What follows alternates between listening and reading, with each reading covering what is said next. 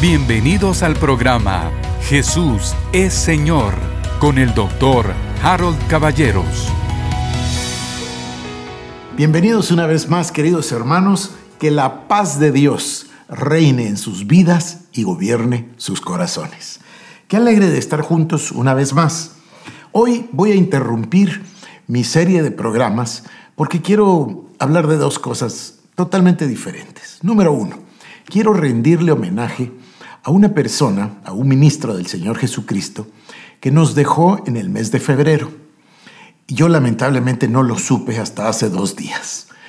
Él se llamaba Frederick Price. Todos le decíamos Doctor Fred Price, pastor de una iglesia bellísima en el estado de California, un predicador maravilloso, maestro, un auténtico maestro de la palabra de Dios, solía predicar mucho del tema de la fe.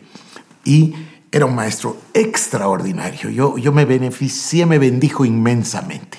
Pero yo, ahora que supe que él se había ido con el Señor, naturalmente me recordé de la interacción que yo había tenido con él, de cómo lo conocí y de una anécdota que le voy a relatar, donde él bendijo mi vida enormemente con un consejo que me ha seguido ya por 20, 30 años, quizás más.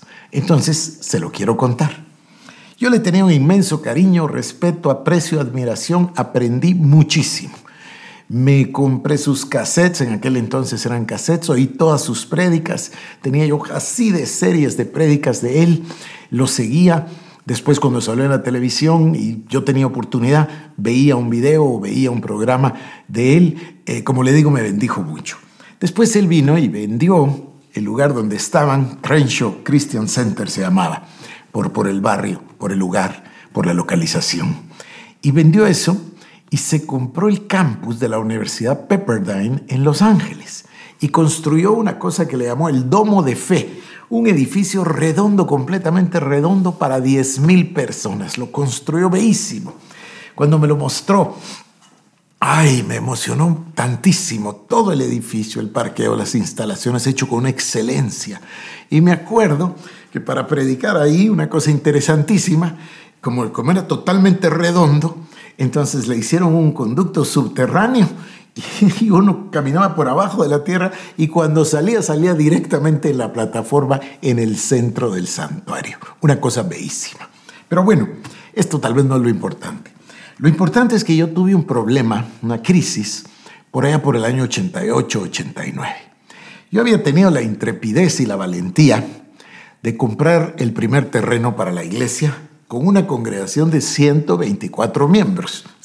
Yo no sé, ahora a mi edad no sé si es intrepidez, es fe o imprudencia, pero, pero yo lo hice con mucho amor y con mucha fe y conseguí un terreno en uno de los mejores sitios de Guatemala, en la Sexta Avenida. En Guatemala, la calle tradicionalmente más linda siempre ha sido la Sexta Avenida. Pues esta era una esquina en la Sexta Avenida y Once Calle de la zona 9 de la ciudad de Guatemala. Una esquina preciosa, casi media manzana de terreno y, bueno, me animé, Dios me llenó de favor, la compré sin dinero, a los seis meses di el primer abono, pero yo no sabía que se venía una crisis sobre la moneda, nuestra moneda guatemalteca, que es el quetzal.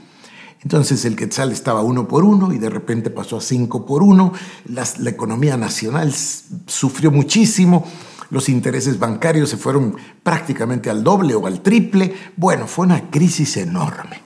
Y la crisis nos afectó también a nosotros, claro, a todo el país. Fue una crisis generalizada y eh, yo me vi en problemas para poder ah, eh, comprar el terreno. El dueño del terreno tuvo necesidad de pedirme el dinero completo, yo tuve necesidad de ir al banco a sacar un préstamo y cuando lo saqué tenía 6-7% de intereses y a los pocos meses tenía 18% de intereses. Bueno, miren, sufrí mucho. Y llegué a un punto donde en realidad ya no podía pagar. Me recuerdo que me prestó dinero mi papá, me prestó dinero mi suegro, me prestó dinero tres miembros más de la iglesia para poder estar al día en el banco, pero sufríamos mucho. Entonces había que tomar una decisión, una determinación. Yo sufría, cuando cuento ese, eh, ese tiempo, cuando narro ese tiempo, les eh, suelo decir que lloraba más que oraba. Es decir, oraba pero lloraba. Es que sufrí mucho. Y entonces eh, me tuve que confrontar con la realidad. la verdad es que vino a cenar un cuñado mío, que aprecio mucho. Bueno, aprecio a todos mis cuñados mucho, pero aprecio a mi cuñado en particular. Y me dijo, vendé y le dije, pero ¿cómo voy a vender? Si, si yo llegué ahí enviado por Dios, yo le expliqué a todos que Dios me habló. Sí, pero te vas a morir, me dijo, vende.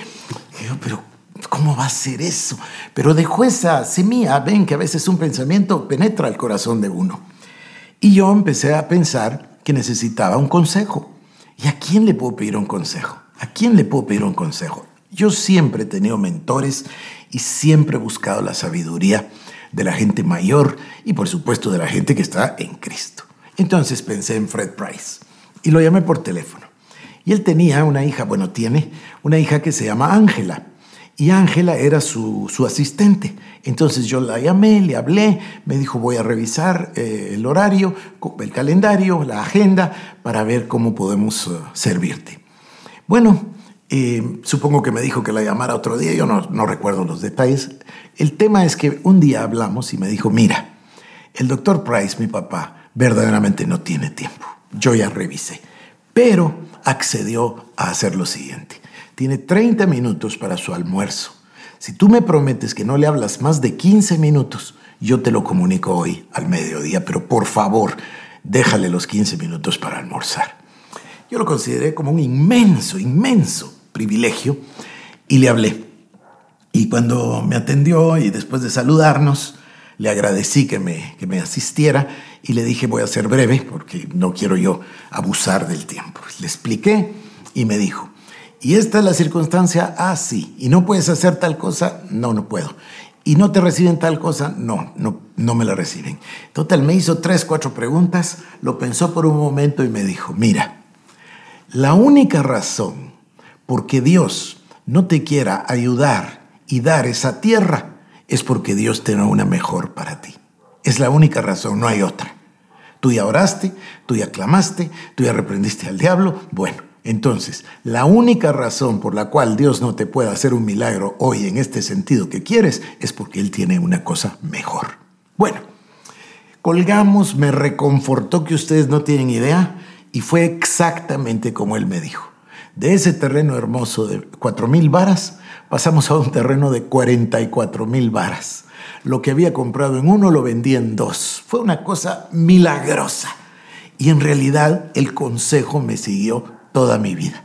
Cuando yo me topo con una pared y cuando hago todo lo que sé hacer espiritualmente, confesar la palabra, orar, clamar, interceder, etcétera, ayunar, por supuesto, cuando hago todo y no sucede, llego a una tranquilidad con el consejo que este hombre de Dios me dio.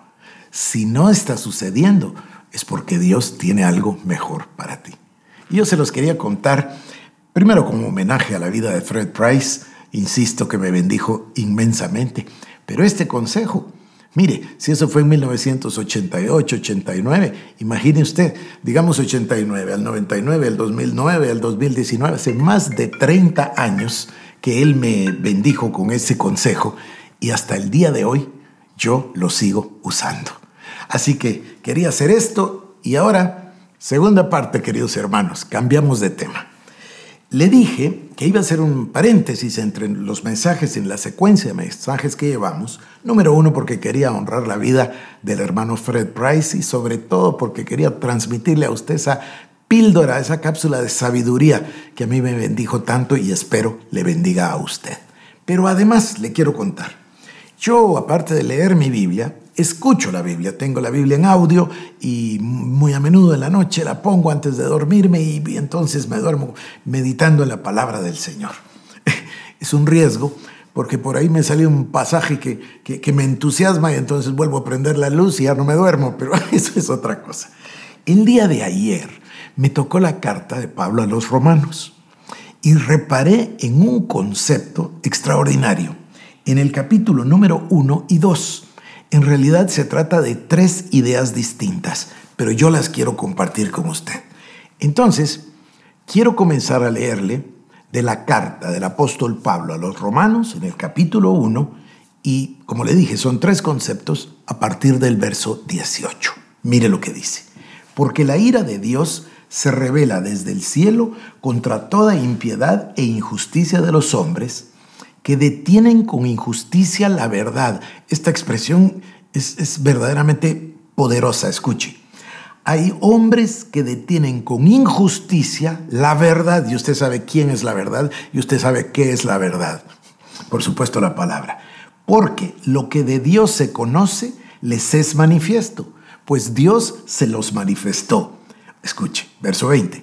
Porque las cosas invisibles de Él, su eterno poder y deidad, se hacen claramente visibles desde la creación del mundo, siendo entendidas por medio de las cosas hechas, de modo que no tienen excusa. ¿Se da cuenta? Hay personas que niegan a Dios, hay personas que detienen la verdad y lo están haciendo, dice aquí, sin excusa. En el discipulado virtual, nosotros vamos a citar el día de hoy unos pasajes del libro Institución de la Religión Cristiana de Juan Calvino. Y él explica este punto particular. Dice, todos los seres humanos adentro tienen conciencia de que hay un Dios. Y por eso lo explica con el tema de la, del satanismo, de la brujería, búsqueda de un ser espiritual. Y por supuesto la búsqueda de Dios. Y por supuesto también, bueno, no me voy a alargar en eso porque eso es para el discipulado. Continúo. Dice entonces que hay hombres que con injusticia detienen la verdad y que no tienen excusa. Verso 21 pues habiendo conocido a Dios, no le glorificaron como a Dios ni le dieron gracias, sino que se envanecieron en sus razonamientos y su necio corazón fue entenebrecido. Escucha, es que mire, parece la televisión del día de hoy. Profesando ser sabios, se hicieron necios y cambiaron la gloria del Dios incorruptible en semejanza de imagen de hombre corruptible, de aves, de cuadrúpedos, de reptiles cuando usted estudia la historia de las civilizaciones, sean los incas, los mayas, los aztecas, los egipcios, usted encuentra exactamente la, expresión de este verso 23. Pero ahora viene el segundo concepto, por lo cual también Dios los entregó a la inmundicia en las concupiscencias de sus corazones, de modo que deshonraron entre sí sus propios cuerpos, ya que cambiaron la verdad de Dios por la mentira honrando y dando culto a las criaturas antes que al Creador, el cual es bendito por los siglos. Amén. Por esto Dios los entregó a pasiones vergonzosas, pues aún sus mujeres cambiaron el uso natural por el que es contra naturaleza y de igual manera también los hombres, dejando el uso natural de la mujer, se encendieron en su lascivia unos con otros, cometiendo hechos vergonzosos hombres con hombres y recibiendo en sí mismos la retribución debida a su extravío.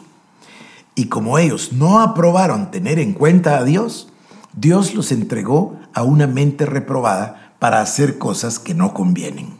Juan Calvino tenía un concepto al cual llama la depravación total. ¿A qué se refiere el concepto? El concepto va en línea con Romanos capítulo 7, donde Pablo dice, por el pecado de uno entró en pecado en todos. Ojo, que le voy a hacer un programa de esto. Entró el pecado y la muerte, dice, en todos. Es interesantísimo. Pero entonces el hombre obtuvo esta naturaleza pecaminosa, o carne, hombre viejo, naturaleza adánica, como, como usted la quiera llamar. Es esa naturaleza satánica en realidad, ¿verdad? La naturaleza pecaminosa que tenemos todos por llevar el pecado de Adán. Por eso es que necesitamos nacer de nuevo. Por eso es que Dios trae su vida Zoe a nosotros. Por eso el intercambio divino de Cristo, etc. Pero yo quiero mostrarle aquí en la Biblia la descripción de ese hombre viejo, la descripción de esa depravación del ser humano. Dice la palabra, capítulo número 1, verso 28, carta de Pablo a los romanos. Y como ellos no aprobaron tener en cuenta a Dios, Dios los entregó a una mente reprobada para hacer cosas que no convienen. Ahora escuche, verso 29, estando atestados de toda injusticia, fornicación, perversidad, avaricia, maldad, llenos de envidia, homicidios, contiendas, engaños y malignidades, murmuradores, detractores, aborrecedores de Dios, injuriosos, soberbios, altivos, inventores de males, desobedientes a los padres, necios, desleales, sin afecto natural, implacables, sin misericordia quienes habiendo entendido el juicio de Dios que los que practican tales cosas son dignos de muerte, no solo las hacen, sino que también se complacen con los que las practican. Este listado de adjetivos es terrible. Es que, es que es verdaderamente terrible. Y fíjese la expresión, estando atestados eso quiere decir más que llenos, repletos, ¿no? Atestados de toda injusticia, fornicación, perversidad, avaricia, maldad, envidia, homicidios, contiendas, engaños, malignidades, murmuración, detractores, aborrecedores de Dios, injurias, soberbias, altivos, inventores de malos, desobedientes a los padres, necios, desleales, sin afecto natural, implacables, sin misericordia.